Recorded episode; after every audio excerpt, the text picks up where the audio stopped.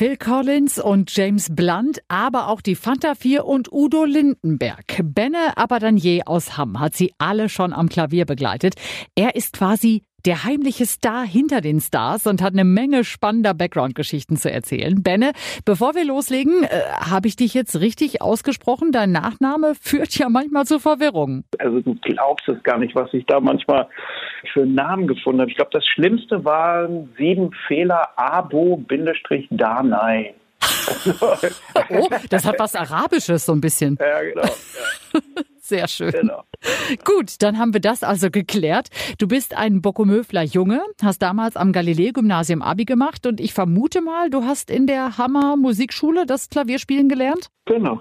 Also beziehungsweise, nee, ich hatte erst so zwei Privatlehrer und dann, ich glaube, damals noch wirklich so Warteliste ähm, Musikschule und irgendwann hat es dann geklappt und dann habe ich da Klavierunterricht gehabt. Klavierunterricht und Trompetenunterricht bei Klaus Heimann, der dir natürlich was sagt. Natürlich, ja? selbstverständlich. Ach, Trompete ja. spielst du auch. Ach, das wusste ich gar nicht. Naja, nicht mehr. Also irgendwann, also mit dem Anfang des Studiums habe ich dann gemerkt, so, okay, das ist echt ein bisschen too much. Abgesehen davon brauchst du da echt auch nette Nachbarn, die mal eben so eine Trompete in der Wohnung ich will nicht sagen ertragen, aber also ich meine, das hörst du halt wirklich. Und Trompete ist halt auch ein Instrument, das musst du halt irgendwie schon regelmäßig üben, sonst machen die allein die Lippen nicht mehr richtig mit und so. Klavier nicht? Naja, also ja und nein. Trompete ist halt so, wenn du drei Wochen im Urlaub warst, hast du erstmal richtig Stress, weil dann sind die Lippen ziemlich erschlafft und du musst es alles wieder ein bisschen aufbauen. Also richtig Probleme. Wenn ich hier am Flügel sitze, brauche ich ja äh, nur so machen und dann ist es sofort da. Verstehst du? Okay. Kommt das vor, dass du mal zwei Wochen gar kein Instrument anfasst? Ja, aber dann wäre ich so ein bisschen nervös, also so positive Art. Ich vermisse das dann eher. So meistens habe ich ehrlich gesagt ein Keyboard dabei, weil ich im Urlaub total gerne schreibe, also komponiere. Mhm. Aber es, es geht auch ohne, klar. Aber früher als Kind hast du da auch schon gerne geübt oder ist das so das typische, hm, die Mama sagt, Benne, du hast morgen wieder Musikschule, äh, setz nee, dich mal dran. Äh, naja, ich bin ja, ich bin mit Steff, meinem Bruder, wir sind beide gleichzeitig mit äh, Akkordeon angefangen, äh, so mit sechs.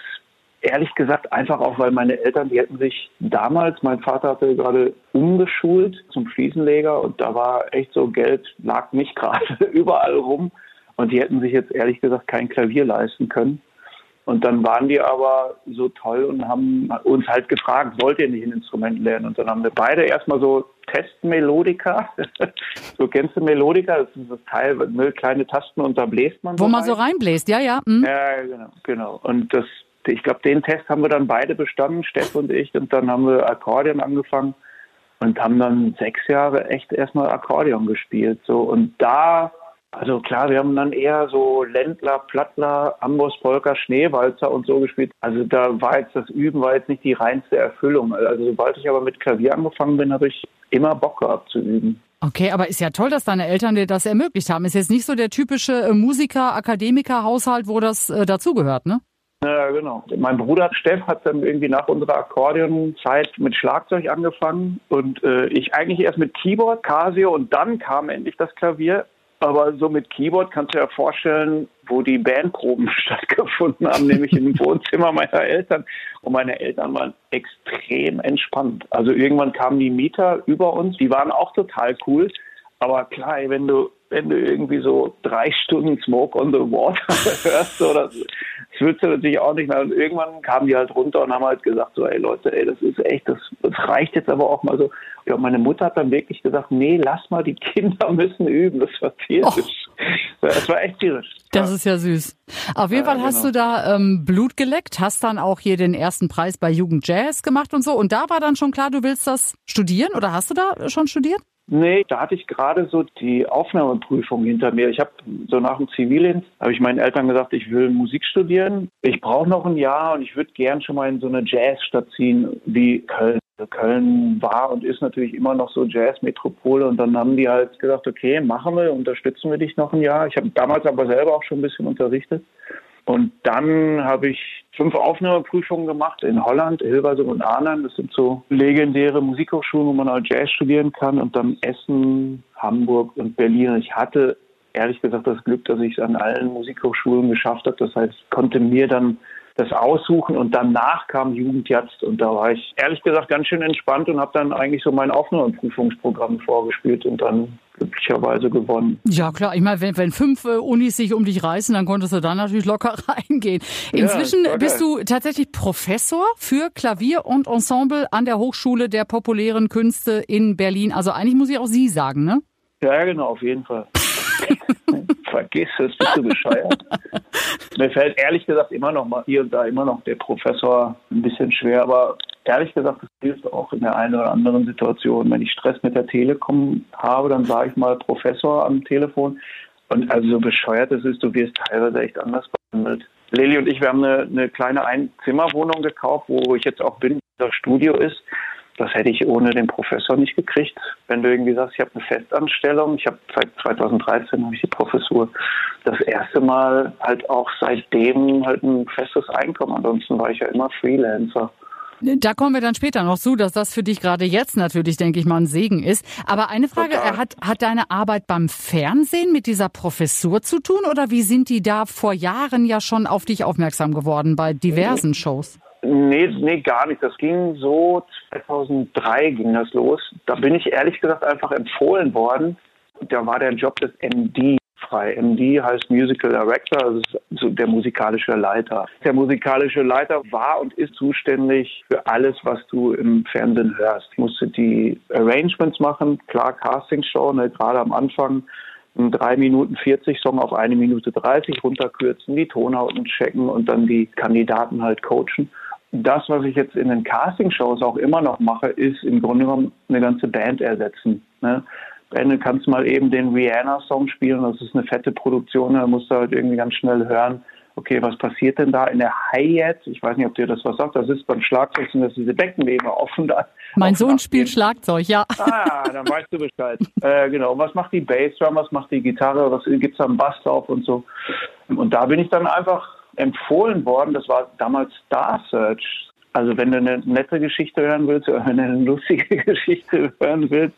Ich bin hingefahren zum entscheidenden Gespräch und einer meiner besten Freunde hat schon lange beim Fernsehen gearbeitet und der hat mich im Auto erreicht und so, Alter, bist du schon da? Und ich meinte, nee, pass auf, zwei Dinge, du musst zwei Sätze sagen und zwar in den ersten fünf Minuten. Satz eins, wenn ihr mir den Job gibt, könnt ihr euch 100 Prozent auf mich verlassen. Und Satz zwei, wenn ihr mir den Job gibt, werde ich mir den Arsch für euch aufreißen. Und ohne Scheiß, es war genau so. Wir haben ein relativ distanziertes Gespräch geführt, also schon okay. Und dann habe ich in den ersten fünf Minuten diesen beiden Sätze angebracht. Und beim ersten Satz, ich weiß nicht, ob du das jetzt hörst, aber beim ersten Satz hörte ich schon unterm Tisch, da haben die sich so mit dem Fuß angestoßen und dann kam der zweite Satz und dann war alles klar. Abgesehen davon ticke ich auch so. Ja, aber die wollten es halt hören auch, ne? Die wollten ja, genau. das hören, was genau. sie kriegen. Ja, so einfach genau. kann es manchmal sein. Guck mal. Ja, genau. Aber ich meine, dann habe ich mir auch die erste Staffel gegen sechs Wochen oder sieben Wochen und ey, ich habe teilweise im Studio geschlafen, weil dann irgendwie Playbacks nicht fertig geworden sind und so. Oder weil ich es halt einfach auch geil machen wollte. Das war ja irgendwie auch eine große Verantwortung und so. Und ich wusste Millionen Publikum Publikum. Und die erste Sendung da hat ein gewisser Martin Kesici gewonnen. Ja, da sagt man doch was mit dem äh, Bart, ne? Mit dem, ja, genau, ja. mit dem Bart. War, bis dahin war das die erfolgreichste Sendung aller Zeiten für den Sender. Und so, es war, ging schon ziemlich durch die Decke. Krass. Ja, und dann äh, hast du das offenbar ja sehr, sehr gut gemacht, da deine Sache, denn danach kamen ja noch viele weitere Folgeaufträge. Du hast dabei äh, Let's Dance äh, performt, du bist seit 2008. Da habe ich dich übrigens äh, gesehen und vor Jahren schon und habe damals gedacht, Mensch, der kommt doch aus Hamm, den musst du irgendwann mal antickern. Äh, hier, Ach, dein, dein Song auf Kika. Ja, genau. Weil das genau. lieben meine Kinder sehr. Und ich muss sagen, ich liebe das auch sehr, weil da geht's ja nicht um Singen, sondern um Komponieren. Genau. Also ich habe da den unfassbar tollen Job. Ich bin immer erst in der letzten Woche dabei, wo es darum geht, die Kinder auf die Bühne vorzubereiten. Und weil ich halt viel Fernsehen gemacht habe, und die Kinder natürlich noch nie auf so einer Bühne gestanden haben mit riesigem Licht und der Kran kommt auf sie zugefahren und was macht denn da und so. Die haben ja alle einen Paten und der kommt dann wirklich erst am Finaltag und das heißt, ich übernehme halt in der Woche davor den Teil des Paten, die ja da auch mit auf der Bühne stehen und dann bin ich halt Max Mutzke und dann bin ich halt Andreas Burani und hast du nicht gehört? Und dann sprechen wir halt so ein bisschen darüber, so an der Stelle könntest du mich angucken oder geh doch mal irgendwie ganz locker, was würdest du denn jetzt machen? Und meistens kommt ganz viel von hin. Und wenn die Paten dann kommen, dann kann ich halt Andreas Burani jetzt sagen, pass auf Andreas, wir haben das bisher so gemacht, und meistens sind die da völlig cool und sagen dann, ey geil, danke, okay, dann machen wir das natürlich auch so. Aber die kommen tatsächlich ganz zum Schluss erst ja, dazu genau. und die ganze Vorarbeit. Genau, aber die haben natürlich den Song mit den Kids produziert. Ne? Also die haben einen ganzen Tag im Studio und gehen meistens unglaublich toll mit den Kindern um und produzieren dann den Song Deine Kinder und viele Kinder auf dieser Welt lernen dann kennen, was ist denn ein Playback oder was ist denn ein Overdub und was sind denn Backing Vocals. Ich finde das auch ganz, ganz toll und die sind extrem begabt, also extrem. Wahnsinn, also da sind also, ja Songs manchmal bei rumgekommen, die könntest du ja so hier in unsere Playlist aufnehmen. Die machen ja ein Album, was am nächsten Tag auf Amazon ist, was halt auf Platz 1 vor Toten Hosen und David Guetta und hast du nicht gehört und so. Es ist echt tierisch. Ja klar, weil die Kids drauf abfahren. Wir haben auch äh, diverse Alben davon zu Hause, ja, so ist nicht. Schönen du bist, Gruß an deine Kinder. Ja, ja, ja, richtig aus, auf jeden Fall. Seit 2011 bist du auch Keyboarder und Pianist bei The Voice of Germany. Was ist da genau deine Aufgabe? Aufgabe? Na, ich habe erst in der Band gespielt, in der ersten Staffel. Da habe ich den musikalischen Leiter, Lilus Krimali heißt er. Den habe ich damals, ich habe mal ganz kurz DSDS gemacht, was ganz, ganz schlimm war. Wegen dem, dem ganz bösen Menschen, der da immer ist. Das hätte ich gar nicht gedacht, aber ganz schlimm. Aber da habe ich den Lilo kennengelernt und da haben wir uns angefreundet und der hat mich sowohl zuletzt gebracht als auch dann The Voice. Ich bin immer in der allerletzten Castingrunde dabei. Dann bin ich der Pianist wenn die Coachings aufgezeichnet werden, das heißt, wenn eine Kamera dabei ist. Also die fragen dich an und du bist dann tatsächlich auch mit je, also in, in jedem Coach-Team, egal wie, dann wechselst du dahin und setzt dich da ans Klavier. Genau, also klar, ich kriege natürlich vorher die Songs, das ist teilweise ist das schon auch ein Brett, also Benne, kannst du bitte bis in drei Tagen 50 Songs vorbereiten und so. Aber mittlerweile, ich meine, das ist das Gute. Ich hole dann irgendwie auch meine Studenten ran, also die, die halt schon mit Notenschreibprogrammen und mit guten Ohren ausgestattet sind, weil die müssen sich das ja auch raushören und dann, die freuen sich natürlich, ich bezahle die und dann sage ich halt, hey, hast du Lust, so ein bisschen bei für The Voice of Germany zu arbeiten und kannst du dir die und die Songs raushören? Das sind meistens dann eher so die einfachsten, aber es ist halt auch Arbeit. Letztens war es so, dass äh, ich konnte irgendwie mir den Song gar nicht mehr anhören. Also ich kam zum Team, das war, ich glaube, mit Mark, mit Mark Forster. Und dann lag gerade diese Nummer auf und ich hatte echt original keine Chance, mir das anzuhören. Und der Student hatte das aber zum Glück alles so super aufgeschrieben. Es war eigentlich so eine Black Metal Nummer. So, und das muss ich halt irgendwie auf dem Klavier dann irgendwie runternageln. Das war ziemlich, ziemliches Himmelfahrtskommando. Das hat dann irgendwie gut geklappt, weil der Student das irgendwie sehr gut aufgeschrieben hat. Krass, das ist jetzt nicht unbedingt dein Metier, Black äh, Metal. Genau. Also das heißt, du kriegst dann auch nicht die, die originalen Noten, sondern du musst dir die raushören aus dem Song? Ja, es gibt ja eigentlich keine originalen Noten und das sind ja auch alles Arrangements, also auch da wird ja runtergekürzt. Das ist also, je weiter die kommen, desto länger ist dann auch die Sendezeit für die Songs, weil es ja auch weniger Leute sind. Aber es ist ja immer noch ein Arrangement, da wird dann der zweite Vers mal gerne ausgelassen, sondern es geht dann, dann schnell in die Bridge und nachher noch ein Doppelrefrain oder so. Und im Netz gibt es halt auch eine Menge Scheiße, also ich höre mir es dann lieber selber raus. So. Jetzt äh, hast du gepostet, habe ich gesehen, bei, bei Instagram oder Facebook, Team Nico Santos oder hier ein Selfie mit David Guetta. Ist das für dich denn eigentlich noch was Besonderes oder sind Musiker wirklich eine große Familie? Ob jetzt der, wer weiß, wie im Rampenlicht steht oder so wie du unglaublich viel macht, aber jetzt nicht der Ed Sheeran ist oder der David Guetta? Ja, am Anfang fand ich das schon auch sehr aufregend, also gerade auch als ich mit Fernsehen angefangen habe. Aber ich habe dann irgendwie auch schnell gemerkt, A, kochen die alle nur mit Wasser und B, die Leute, die erfolgreich sind, müssen auch keinem mehr was beweisen. Und bei Ed Sheeran war es so, der kam 2011 so als Special Guest. Die Plattenfirma hat einen Typen vorgeschlagen, so, hey, das ist so ein neuer Artist aus England, der heißt Ed Sheeran. Wir kannten ihn alle nicht und Ed Sheeran kam halt in seinem grünen Rollkragenpulli und hat dann irgendwie einen Song performt und wir haben den begleitet. Und damals war der auch so nett und unscheinbar und wir haben alle gemerkt, so wow, das ist irgendwie special. Und dann habe ich ja irgendwann Jahre, Jahre später habe ich dann halt das Glück gehabt, dass ich bei The Voice Kids einen Tag mit Ed Sheeran, das war so gar nicht geplant, dann die Kinder begleitet habe. Eigentlich sollte er nur einen Song machen, aber der hat so den Arsch unten und es ist, ist so ein dermaßen toller Mensch, würde ich jetzt mal sagen, der aber auch immer hat, Musik zu machen. Wir haben dann den Song performt, das war Castle on the Hill. Der Mark hat dann, Mark Forster, hat halt gesagt, ach, ich habe ja völlig vergessen, ich habe noch einen Freund mitgebracht. Und die Kinder so, Freund? Und dann, so, ich den mal rein und dann kommt halt Ed Sheeran um die Ecke und die Kinder rasten natürlich völlig aus. Und Ed geht halt zu den Kindern so, hey, I'm Ed. So, weißt du, so, so völlig lieb und ist dann auch mit den Kindern total gut umgegangen. Und der Song war vorbei und, und dann meinte er so, hey Benny, what's the next song? Und ich meinte so, äh, Fast Car von Tracy Chapman. Oh, I haven't played this for a while. Also ich habe das schon lange nicht mehr gespielt. Oh, I play with you. Is it okay if I play with you? Und dann hat er einfach Bock gehabt und wir haben dann den ganzen Tag noch weiter diese Kinder begleitet, weil er einfach Bock hatte zu spielen. So.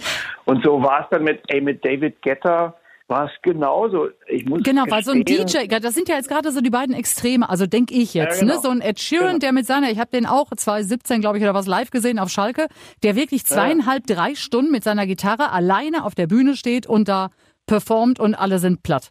Und dann hast ja, du einen genau. David Getter, der hat, macht natürlich auch Stimmung, keine Frage.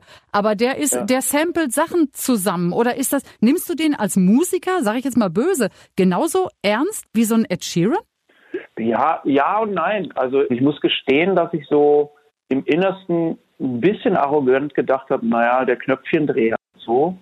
Und ehrlich gesagt, live finde ich das ein bisschen, naja, finde ich so ein bisschen fragwürdig. Also ich würde jetzt nicht zu einem Live-Konzert gehen, wo David Getter ein paar Knöpfchen dreht, so. Aber der Typ hatte richtig was zu sagen. Und wir haben uns so unterhalten und siehe da, was ich überhaupt nicht wusste, der hatte gerade was mit Ariana Grande produziert und, und wir haben äh, Titanium gemacht von Sia und ich wusste gar nicht, dass er den mit Sia geschrieben hatte und Sia damals zu ihm, die kannten sich schon, gegangen ist und hat gesagt, so ich will eigentlich nicht mehr Live-Musikerin sein, das ganze Musikbusiness das ist irgendwie total krass. Ich finde es total krass, so was hier so abgeht und so. Ich mache das nicht mehr. Und dann hat David Getter, das hat er mir halt erzählt, und hat David Getter gesagt, ey, dann lass uns doch einen Song darüber schreiben. Nämlich, dass du hart wie Titanium bist und dass wir alle mal links und rechts am Arsch vorbeigehen können. Und was dann ja ein riesiger Hit wurde. So, und zu den Coachings, der hat wirklich total gute Sachen gesagt. Und auch der war total bescheiden und hat gefreut, irgendwie live Musik zu hören und so. Und unterm Strich finde ich so einen Typen wie, wie Ed Sheeran dann schon interessanter, weil der, klar, weil der irgendwie auch ein Instrument spielt, aber so als Produzent eine Ariana Grande zu produzieren oder einen Song mit Sia zu schreiben, wie immer er das gemacht hat, im schlimmsten Fall auch nur mit Samples, aber trotzdem ist das ja gute Musik. Absolut. Und der hat ja jetzt gerade wieder mit, mit Sia was am Start. Ah ja, die verstehen sie wohl ganz gut, die beiden. Ich habe äh, mal gehört, dass das heute wirklich so ist, immer dieses Featuring. Also uns beim Radio nervt das kolossal, weil, also wir sagen da schon immer gar nicht mit, ne? Hier, äh, ja. weiß ich nicht, Felix Jähn, Featuring sowieso und der ist auch noch dabei ja. und der will auch noch genannt werden. Die kennen sich ja oft gar nicht wirklich, ne? Sondern jeder produziert seinen Sample und dann mixt einer das alles zusammen und dann ist das Featuring, Featuring. Also so eine Band ist, ist was anderes, ne? Das ist nicht meine Art von Musik machen. Ich mag es halt sehr, auf der Bühne zu sein und irgendwie auch zu agieren. Und die Musikproduzenten, die sind mir dann manchmal auch zu trocken. Die reden dann irgendwie manchmal, äh, was ist das für ein Filter benutzt und sonst wie und so. Und dann habe ich denen zum Beispiel einfach, sagte El Giro was? Ja. Ich habe den El Giro vorgespielt. Und mhm. zwar Take Five. Mhm. Ganz bekannt. Ja. Was ich total an dem bewundere, und das ist für mich auch ein Anspruch in der Kunst. Der ist total furchtlos. Der geht auf die Bühne und der improvisiert. Der ist total in dem Moment. Und das geht mir dann halt ein bisschen verloren, um den Bogen zu David Getter oder so den Produzenten zu machen die produzieren halt, produzieren, das ist aber alles so irgendwie total sicher. Ist alles total sicher. Und wenn dann der Strom ausfällt, dann haben sie echt ein Problem. Der Ed spielt halt einfach weiter. Genau. Und, und Ed ist halt furchtlos. Also, um bei dem Beispiel zu bleiben bei Tracy Chapman, der hat mir dann halt auch wirklich gesagt, oh, I haven't played this for a while, wie ich dir, äh, mhm. dir eben gesagt habe. Und er hat sich auch gespielt. Also er hat dann irgendwie gehört, okay, er spielt ein F mit A im Bass. Ah, okay, weil er hat irgendwie ein A-Moll 7 gespielt. Das, mhm. Der klingt so ein bisschen, weißt du, und der ist aber so furchtlos und stellt sich vor eine Kamera hin und, und macht halt einfach. Und den Teil, der geht manchmal heute verloren. Äh, noch so ein Gegensatz zu Ed Sheeran vom, also wenn du sagst, der ist so total auf dem Boden geblieben und ist Musiker mit Leib und Seele und macht mit den Kindern und so. Mit Jason Derulo hast du auch schon zusammengearbeitet. Der ist jetzt, was ja. seine Videos angeht, der Mega-Poser und muss immer seinen Namen dazu singen und besteht nur aus Muskeln und macht sich immer nackig. Und da würde ich jetzt ja. sagen, das ist so ein Gegensatz. Oder ist das auch eigentlich ein netter Typ? Ja, auch da musste ich lernen. Ich finde, ich finde so Vorurteile gilt es halt manchmal echt mit einem Lächeln zu begegnen. Auch da bin ich in das Coaching gegangen und auch so ein Vorurteil, weil ich genau diese Videos auch kannte und dachte, na, mal gucken, was mich erwartet. Und wir haben aber irgendwie einen Song gemacht, soulig R&B. Und ich kann halt irgendwie schon auch Gospel spielen, so. Und Jason Derulo ist halt auch in der Kirche groß geworden, so. Und da habe ich halt so ein bisschen Gospel angeboten. Er hat sich sofort zu mir umgedreht und meinte, yeah, man, yeah. Und hatte irgendwie so ein Lächeln im, Gesicht und, und ich wusste irgendwie, das funktioniert, beziehungsweise das vibriert, das resoniert in ihm. Und dann hat er halt, hat er mich gefragt, hey, Ben, can you play more Gospel? Und dann habe ich halt die Gospel-Chops ausgepackt. Und das war total geil. Es war super geil. Und der hat echt, also ich meine, der hat halt irgendwie auch in dem Moment natürlich seine Rolle begriffen. Der ist dann auch nur Coach. Also es geht nicht um ihn, sondern es geht um die Talents, die halt auf die Bühne müssen. Und der war sehr zurückhaltend und hat wirklich gute Sachen gesagt. Über Atmung, über Intonation, aber auch so emotional. Was willst du denn eigentlich sagen? Weißt du, worum es in dem Song geht? Das war ziemlich gut. Ja, guck mal, ne, da ist man ja. äh, doch vorurteilsbehaftet und dann stellt sich das anders raus. Genau. Live unterwegs bist du unter anderem mit so Namen wie Elton John. Mit dem hast du eine Stadiumtour in Australien gemacht? Na, da haben wir Support gemacht. Das wäre das wär, das wär die Krönung gewesen. Was heißt ja, das dann, hab, Support? Früher hieß das Vorgruppe. Ah, okay. Ah, okay. Ja, genau, gut, aber genau. immerhin. Aber ihr wart in Australien auf derselben Bühne wie später ja, genau. dann Elton John. Genau. Hast du den denn auch mal getroffen? Ja, ja, klar. Wir haben uns natürlich in, im Backstage kennengelernt. Ich habe also ich habe nicht mit ihm gesprochen. Hätte ich gerne, aber der ist auch ganz schön abgeschirmt. Und das heißt, wir haben uns gesehen. Er wusste, ich bin der Keyboarder von Schmidt, eine Sängerin, die nicht so bekannt war, die aber irgendwann in LA auf der richtigen Party war, nämlich von Lady Gaga. Und da war der Booker für diese Asien- und äh, Australien- und Neuseeland-Tour. Und dann haben wir halt Vorband gemacht und Elton war total cool zu uns. Der hat uns zum Beispiel auf die Leinwände gepackt, auf die großen Monitore, was für eine Vorgruppe nicht unbedingt normal ist. Und der Koch von, also er fährt natürlich mit eigenem Koch, der Koch von Elton hat aber auch für uns gekocht. So. Und wir hatten das gleiche Backstage wie die Band und so. Es war schon alles sehr, sehr nett. Ja, sehr geil. Und bei Lionel Richie ja. dann dasselbe. Da wart ihr auch Vorgruppe ja, quasi. Im Zenit in Paris. Das war einer der geilsten Konzertanfänge. Er kam aus dem Off und hat nur gerufen, Hello, is it me you're looking for? und ich dachte, das ist ja genial. Sehr gut, sehr passend. Ne? ja, genau. Aber wenn du tatsächlich äh, live begleitet hast, ist Sarah Connor, richtig? Genau. Da hatte ich einfach echt das Glück, dass ihr eigentlicher Keyboarder war Papa geworden. Und der hatte mich dann empfohlen und ich habe dann, bin dann zu Sarah rausgefahren, die wohnt in Berlin und der erste Gig war lustigerweise bei Frank-Walter Steinmeier zur Verleihung des Bundesverdienstkreuzes. Es gab halt einen musikalischen Act und das war Sarah und wir haben halt im Trio mit Gitarre und Klavier und Sarah haben halt zwei Songs performt. Und das ist so gut gelaufen, dass Sarah dann halt auch gesagt hat, so, ey, Benne, es gibt noch diverse Promo-Gigs, also die diversen Promo-Gigs. Sarah Connor kommt zur Radio Lippewelle, haben und spielt halt mit kleinem Besteck. Das haben wir ein paar Mal gemacht und so ein paar Fernsehgeschichten. Ja, das habt ihr eben noch nicht ein paar Mal gemacht, aber jetzt, wo du es ansprichst, das könnten wir mal machen. genau, genau. Schön, dass du es ansprichst, dann brauche ich das nicht mehr. Vielleicht ist da ja was machbar. Also ich sag mal, Sarah Connor ist ja auch eine, eine Wahnsinnssängerin, die ja. singt ja Songs, denke ich mal, live auch nicht immer gleich so, so generell das zu begleiten, finde ich schwierig, oder? Wenn sie dann meint, sie, sie hält den Ton vielleicht jetzt ein bisschen länger oder sie singt das ein bisschen anders, dann musst du dich ja, ja drauf einstellen, oder ist das abgesprochen? Nee, nee, da musst du dann schon irgendwie einfach Ohren aufmachen. Ist ganz lustig, dass du das sagst, weil ich habe halt jetzt bei ihrem ersten deutschen Album, was ja total erfolgreich war, also da habe ich diverse Male mit Sarah gespielt. Und das sind relativ einfache Songs, das meine ich jetzt völlig wertneutral, aber das waren halt für die Musik, von der sie eigentlich kam, so eher so Soul und RB und so, waren das ja irgendwie ziemlich einfache Songs. Und wenn ich, also ich meine, ich sitze ja hier am Flügel, wenn ich so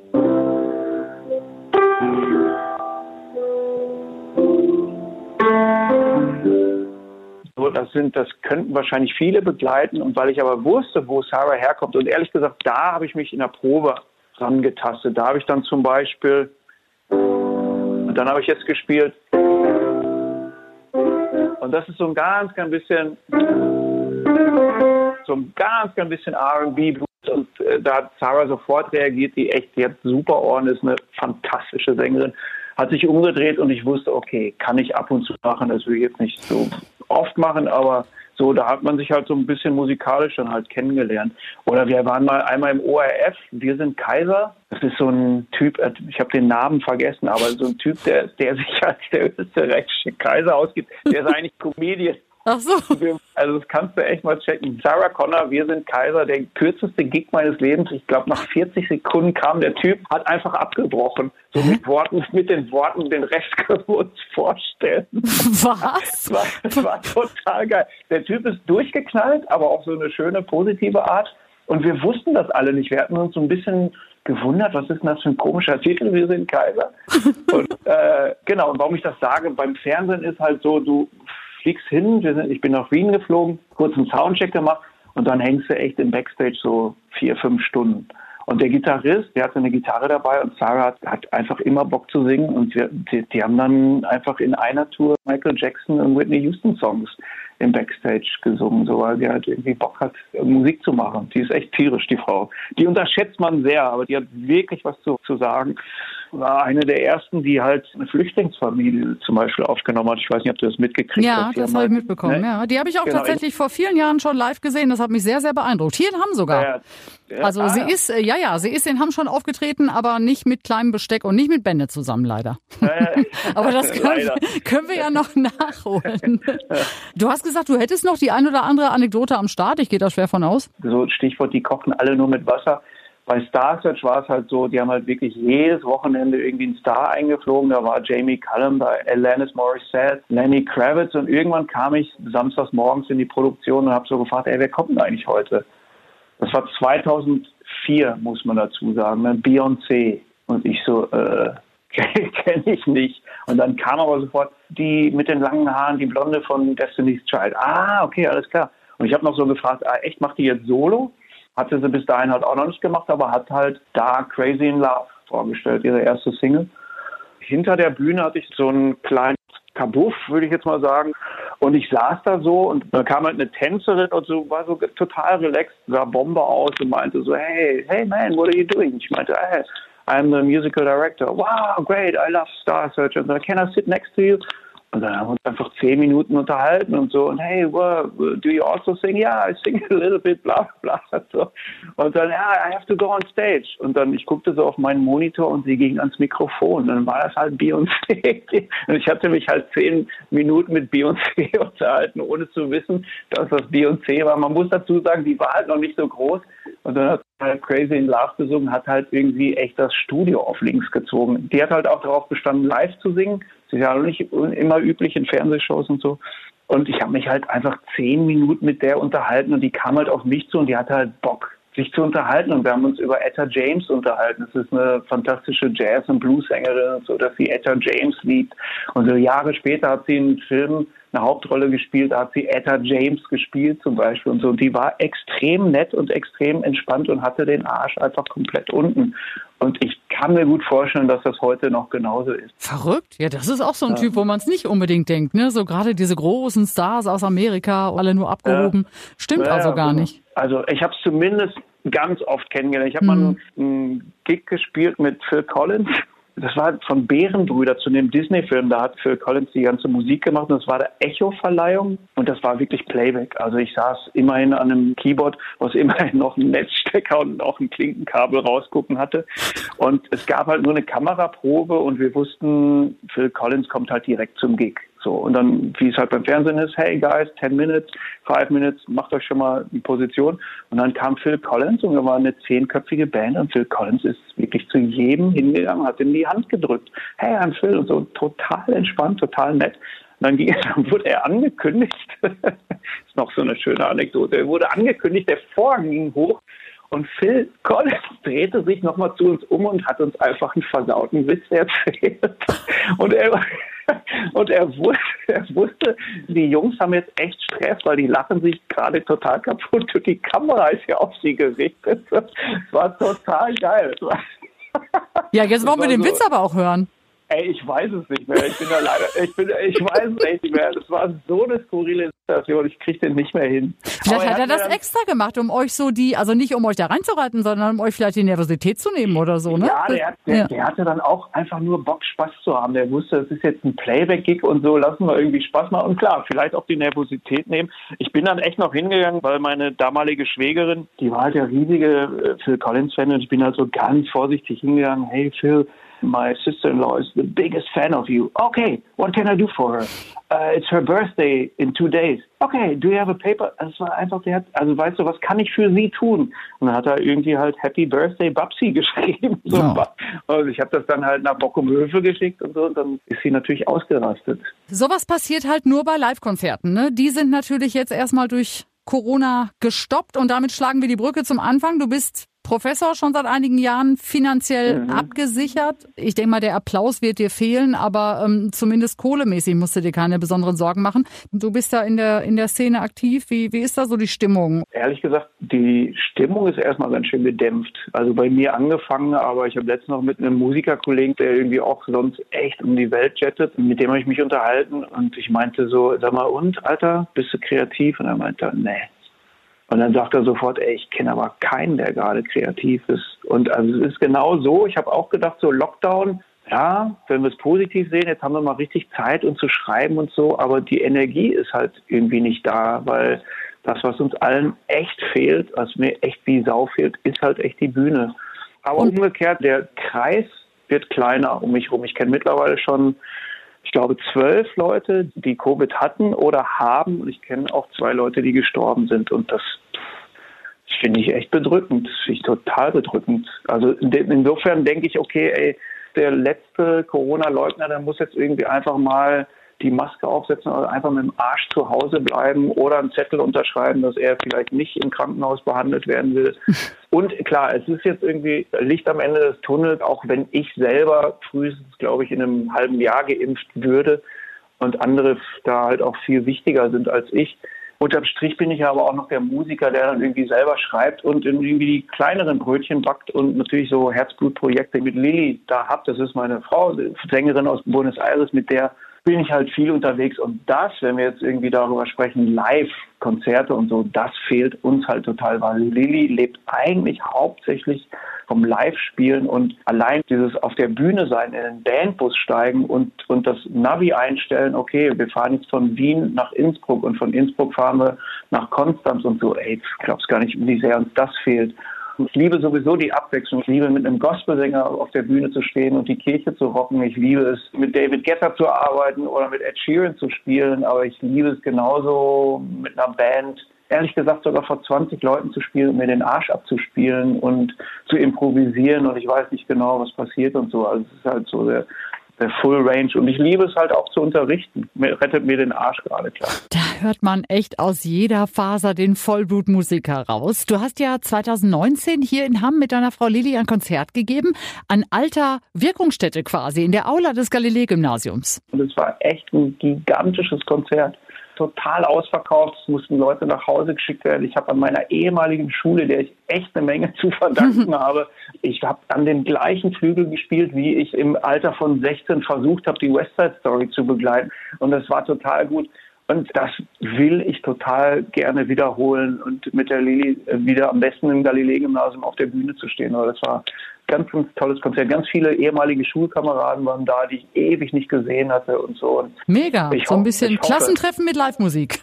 ja, genau. Ich hoffe dann, dass du dann in der ersten Reihe sitzt und dass wir uns dann persönlich kennenlernen. Voll gerne, das ist doch mal ein Wort. Benne Abadanier, ich bedanke mich für das spannende Gespräch und ich hoffe, dass ganz, ganz bald wieder Live-Konzerte möglich sind. Sehr gut. Ja, wir haben ein Schlussakkord. Mega. Benne, mach's gut. Tschüss.